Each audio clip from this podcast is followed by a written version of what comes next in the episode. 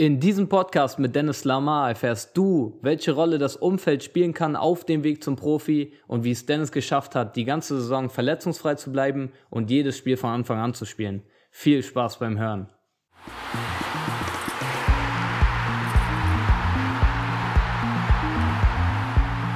Willkommen zum Mind Game Fußball Podcast mit Christoph Kleinert.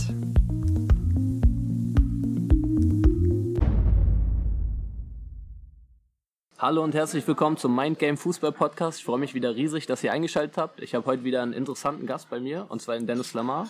Ähm, Dennis spielt bei Karlsruhe Siena in der Innenverteidigung, also in der dritten Liga. Ähm, kannst du selber mal kurz was zu dir sagen? Hallo, Dennis Lamar hier am Start.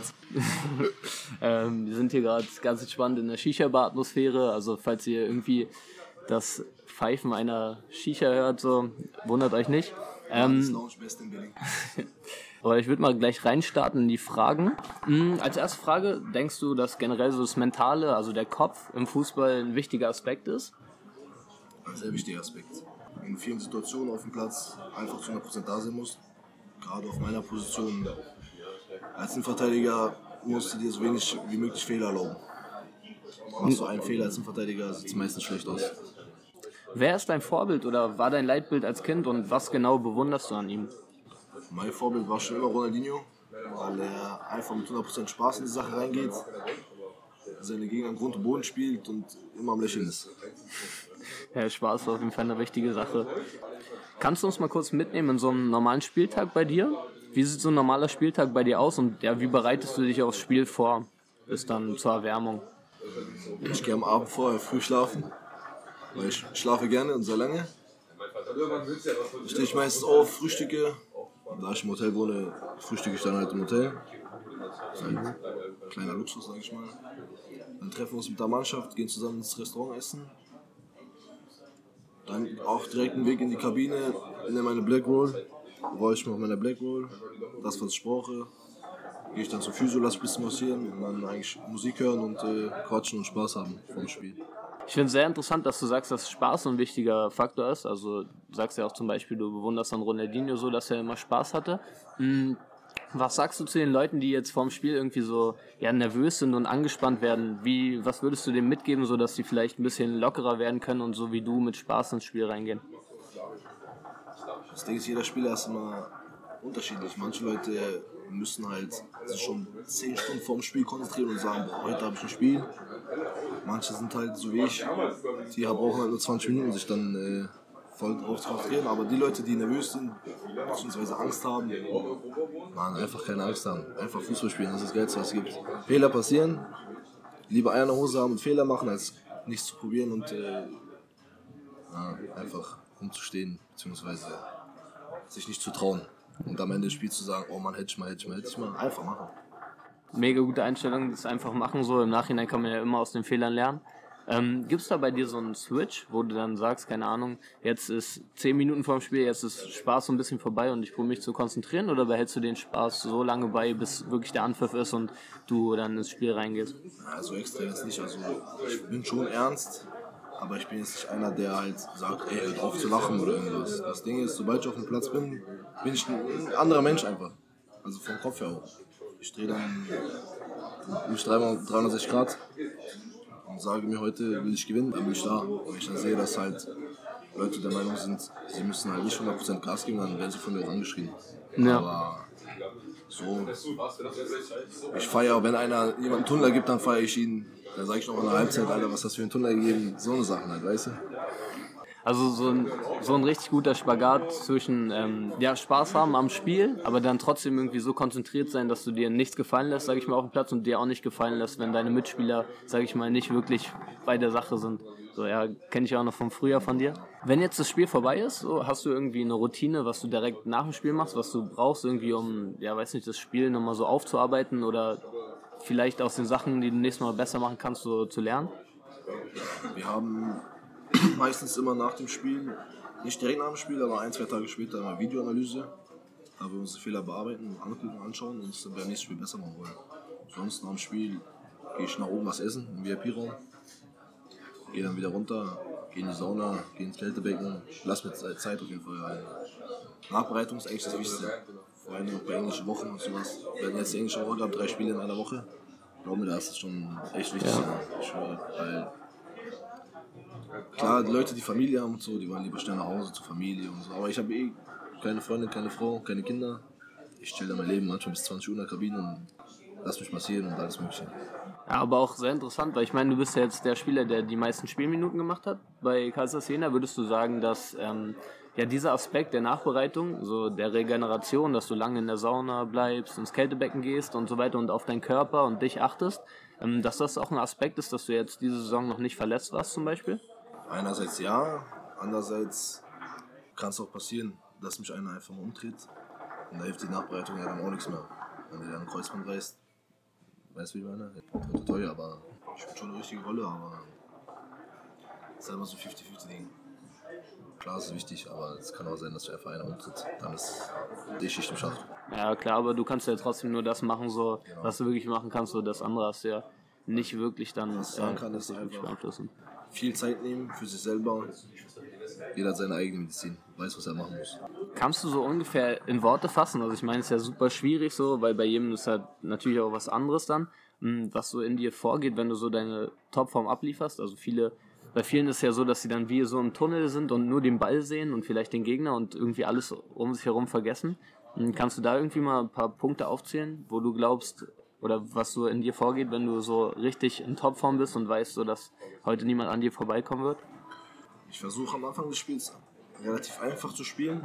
Und wenn es alles klappt, dann bin ich quasi in dem Moment eher, eher schon fehlerlos. Wenn ich dann die 1, 2, 2 Kämpfe noch dazu gewinne, dann denke ich mir, heute, heute ist ein geiler Tag und dann geht's los. Also so quasi die kleinen Situationen pushen dich so hoch, dass du dann dieses Gefühl der genau.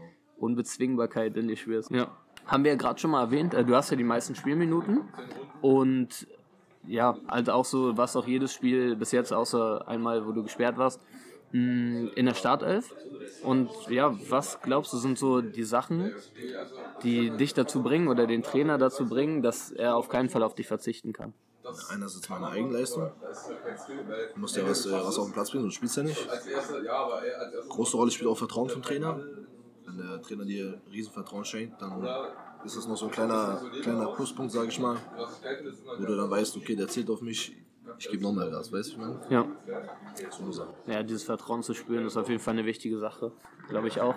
Ähm, wie, wie, wie schaffst du das? Hast du da irgendwie so der Punkte, wo du, wo du glaubst, die sind wichtig für dich, dass du auch so eine Konstanz ablieferst wie diese Saison?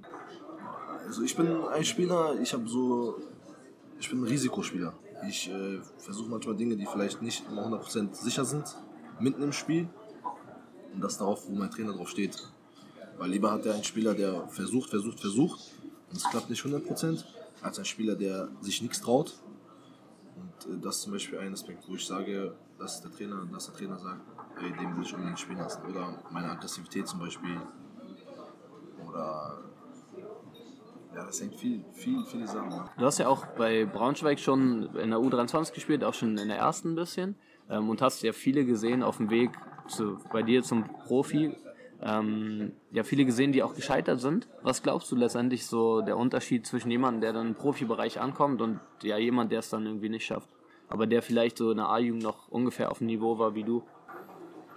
Ich war eh so ein Spätzünder eigentlich.